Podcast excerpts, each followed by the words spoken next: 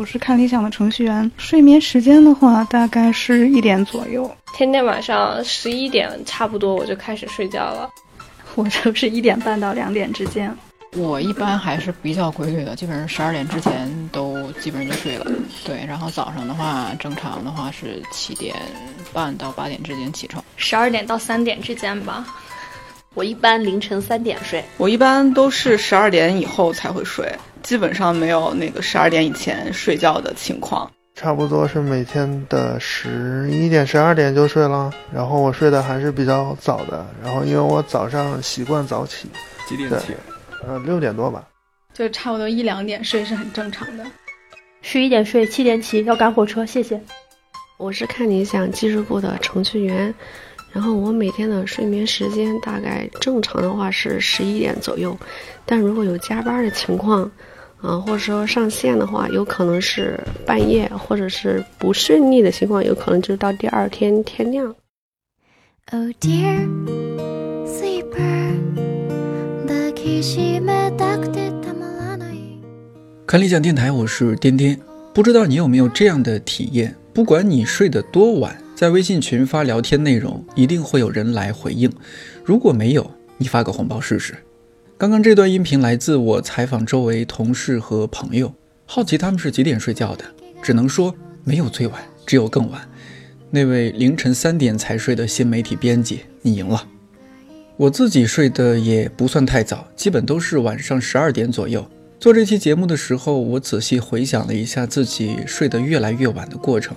其实上大学前睡眠时间都还比较正常。读高中的时候，下了晚自习回去洗漱和室友聊天，十点半无论如何都已经躺在床上准备入睡了。读了大学之后，有了电脑，也有了充足的时间上网，沉浸在网络的世界里无法自拔。不知不觉就到了熄灯时间，再加上那会儿我的大学所在城市是成都，如果你是成都人，一定会懂，这是一个夜生活极其丰富的城市。深夜路边的蛋烘糕，凌晨两点的冷锅串串，还有通宵 KTV 之后早晨五点有些火锅味道的街道等等，所有的一切都在提醒着你：睡什么睡，起来嗨！二零一七年中国人睡眠白皮书显示，我国近百分之七十的人有不同程度的睡眠问题，有百分之二十四的人面临失眠问题。北上广深这四个城市工作更加繁忙，二十五到四十岁的人中有一半以上入睡时间晚于零点，比例比其他地区高出百分之五。大多数人的人生面临两大终极难题：晚上下不了网，早上起不了床。就经常是为了刷微博，然后是看电视剧，看各种韩剧，像那个《机智的监狱生活》、《我的大叔》啊，《Life》都还不错。十一点左右睡的话，就是在家里看看电视剧、刷刷综艺节目，或者是看一下书什么的。看会儿电影，然后看会儿书什么的，在床上刷会儿手机。我是做新媒体的，做微信公众号一般十点下班吧，十点到十二点之间要。精选读者留言，然后要看阅读量，要看读者的反馈，然后十二点的时候要打开别的订阅号，看别的人怎么做公众号的。一点的时候呢，大概会看一看现在的消费报告啊、消费趋势啊。两点到三点，终于有自己的时间了，可以看一些自己感兴趣的东西。常规的我的助眠的视频是看别人吃东西。然后就觉得好幸福，然后又有了明天醒来的动力。看到我觉得困了，我可以睡了，然后我就会放下手机去睡。嗯，之所以晚睡，一个是习惯了，好像就一直以来都是晚睡。然后第二个呢，就是有一个很重要的原因，是我真的觉得下班以后的时间才是自己的。看小说或者看一些开眼这种的小视频，或者跟朋友聊天之类的。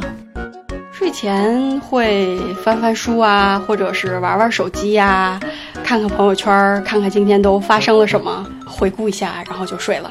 也有可能会听听白噪音。因为早上起得早，所以呢晚上就睡得早。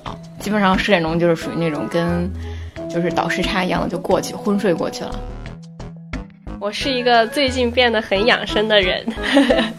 然后睡觉之前，我要泡一个红枣枸杞茶，然后泡一个脚，嗯，躺床上就准备睡觉了，就是把我养生的事情干完，然后还要喝一杯中药，我就进入睡眠了，非常的美好。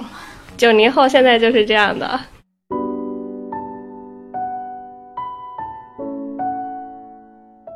除了同事的这些晚睡理由，我特意去网上搜罗了一下各种奇葩的睡前习惯，比如睡前不小心喝水喝多了，一定要等上完厕所再睡；窗帘不遮光，瞪着窗外的路灯看了一个晚上；因为左心右肺，睡前要翻身好几次，确定最舒服的、不压迫心脏的姿势；睡前必须把更新的公众号一个一个点开，但不一定看完，更不一定看。还有，睡前一定要把脖子附近裹得密不透风，尤其是冬天。你睡前有哪些习惯？也欢迎你在评论区和我互动。成功入睡似乎并不代表一次完美的睡眠，有时候晚上会一直做梦，醒来的时候筋疲力尽，还有的时候会出现睡眠瘫痪症，甚至传说中的梦游。在这方面，我有一位同事，知心馆编辑赵雪峰，比我更有发言权。但并不是说他经常失眠或者梦游，而是因为他在我心中是隐藏的科普大神。比如进入九月份，很多同事开始季节性过敏，感冒、咳嗽、打喷嚏，他会在公司的群里发一长串的保养和治疗建议，甚至把药品图片也都附上。做这期节目的时候，我特别找到了他来聊一聊睡眠背后的神经逻辑以及相关的一些冷知识。我还年轻的时候啊，呃，也确实是很容易入睡。但是我现在也比较容易入睡。但是我年轻的时候是不分场合、不分地点，就是比如这个大学在宿舍里是个四人间嘛，但是可能聚着十几个人在那玩 FIFA，就一边进球一边喊号，然后那个宿舍灯也全都开着，暑假嘛，我还是躺上铺，然后很快就能睡着。睡觉其实就是休息脑子，通过睡眠其实可以呃做很多的整理性的工作。一般我们进入睡眠的话，呃，会经历至少四个阶段嘛。最开始可能人就先放松下来，你的呼吸变平稳。我后来就是觉得，如果一旦不是那么容易睡，比如说刚开始我很兴奋或者心里有事情，那就先主动的有意识调呼吸。一旦你的呼吸调好了，你人可能很容易就松弛下来，慢慢的就睡睡过去了。我不知道数羊是不是这个原理啊，但是我自己是觉得数数这个事儿太费神了，不是很有效果。然后整个人放松下来以后呢，呃，就会一点一点深入到睡眠里去，心跳也开始放慢，然后整个身体机能就就降下来，然后会进入到一个叫做慢波睡眠的阶段。这个阶段呢，呃人是睡得最深的，脑子里也开始做那些整理，但是呢，呃，身体不是抑制状态，所以这个阶段其实有可能发生梦游。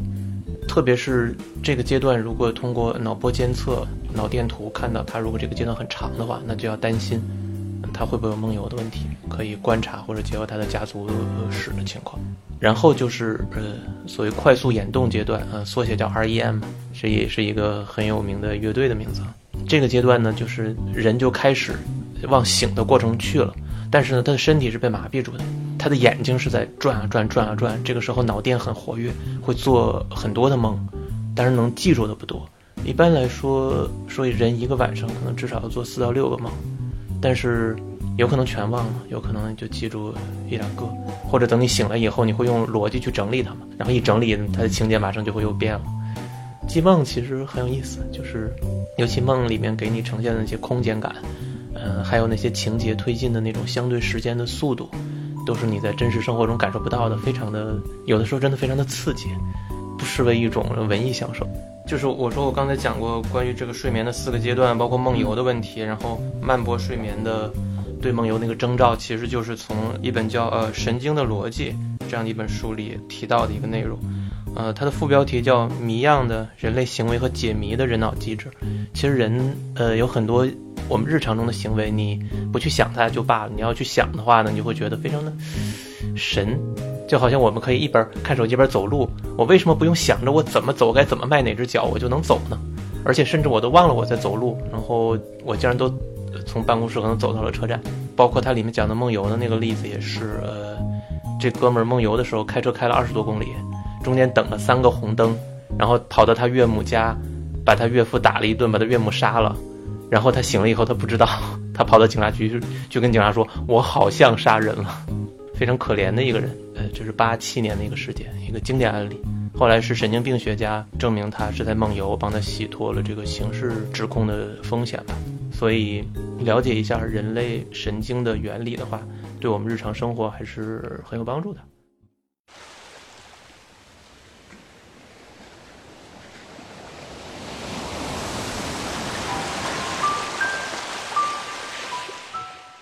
雪峰讲的有一点我特别认同，就是困了就睡，不困就找点其他事儿做。我平时是一个睡眠质量非常好的人，几乎属于倒头就睡型的。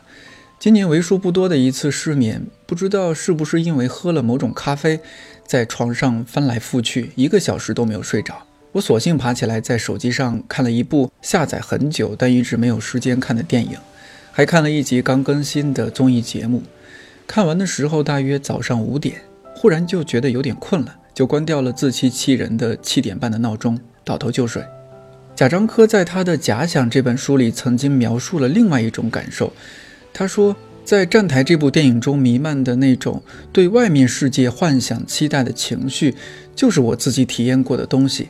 我记得我在十七八岁念书的时候，晚上老不睡觉，总期待第二天的到来，总觉得天亮了就会有新的改变，就会有什么新的事情发生。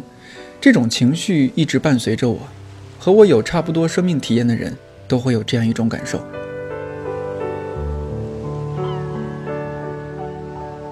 其实每个人多多少少都会有一些睡不着的时刻吧。一场重大的考试，一个重要的决定，要见到喜欢的人，生活遇到了很大的变故，或者干脆就像是歌里唱的。夜太美，尽管再危险，总有人黑着眼眶熬着夜，所以不准入睡。很多睡不着的朋友和我一样，睡不着就干脆不较劲了，起床追剧、看电影。除了这些个人经验，睡不着的话，推荐你去听一下郭德纲、小岳岳，或者看看道长的一千零一夜，要么开心，要么长心。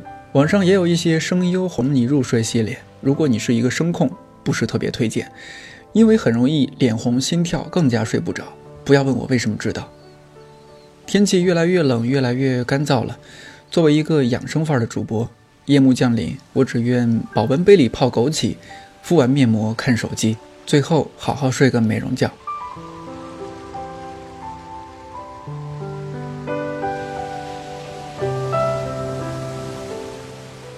这期节目开始，我会精选一些网友的评论进行语音回复。所以，如果你有什么话想对我或者看理想说，那就在节目评论区和我互动吧。上期节目中，雨鹏史密斯问主播 DY 有没有微博什么的，想关注了解一下。说实话，DY 隐藏的特别深，我到现在也不知道他的微博 ID。但是我建议你可以坚持听看理想电台，以及多关注评论区。有可能会发现蛛丝马迹。另一位朋友男男男四十一留言说：“低薪而且压力大，每天都在挣扎。”男男男这么称呼你 OK 吗？说实话，包括我自己在内，周围二十几岁的朋友几乎都是这样的状态。其实大家都很难挣扎，说明想要拥有更好的生活、更光明的前途，说明咱还是很上进的，对不对？那就趁年轻多努力呗。看些或有用或无用的书，注意锻炼身体，交一些不错的朋友，多出去走走，见见世面。张亚东老师在他的那期专访里有句话我印象特别深刻：未来怎么会不好呢？未来一定会越来越好。更何况还有我们一起互相陪伴。这周对于看理想来说有一件大事儿，就是我们的阿波波终于上线了，在应用商店搜索“看理想”就可以看到我们。希望以上内容能够舒缓你的不安，也对你有所帮助。今天就回复到这里，看理想电台，我是颠颠，祝你早安、午安、晚安，我们下期再见。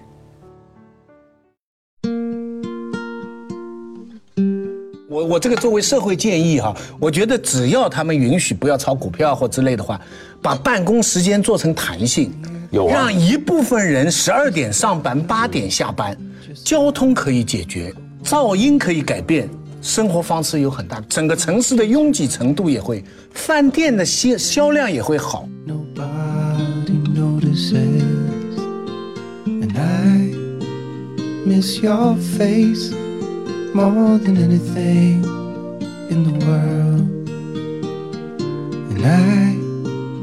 miss your face more than anything in the world. Whiskey for everybody, to us and to all we left behind.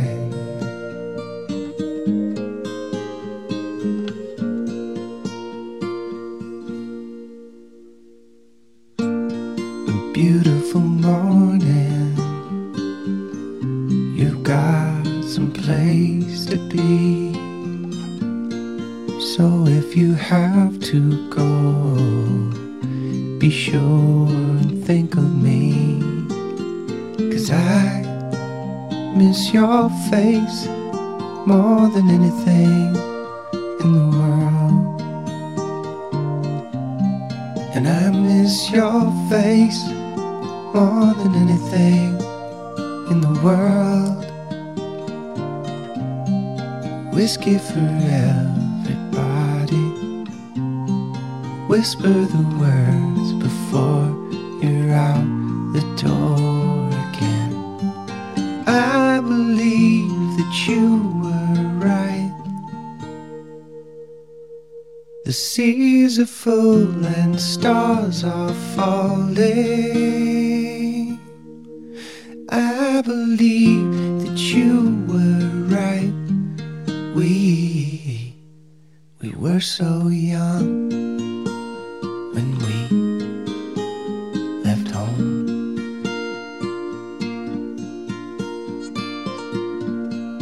The the air over Dublin looks just like a watercolor.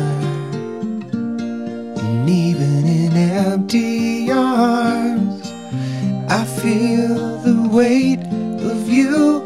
Oh, I miss your face more than anything in the world. I miss your face more than anything. Whiskey for everybody, to us and to all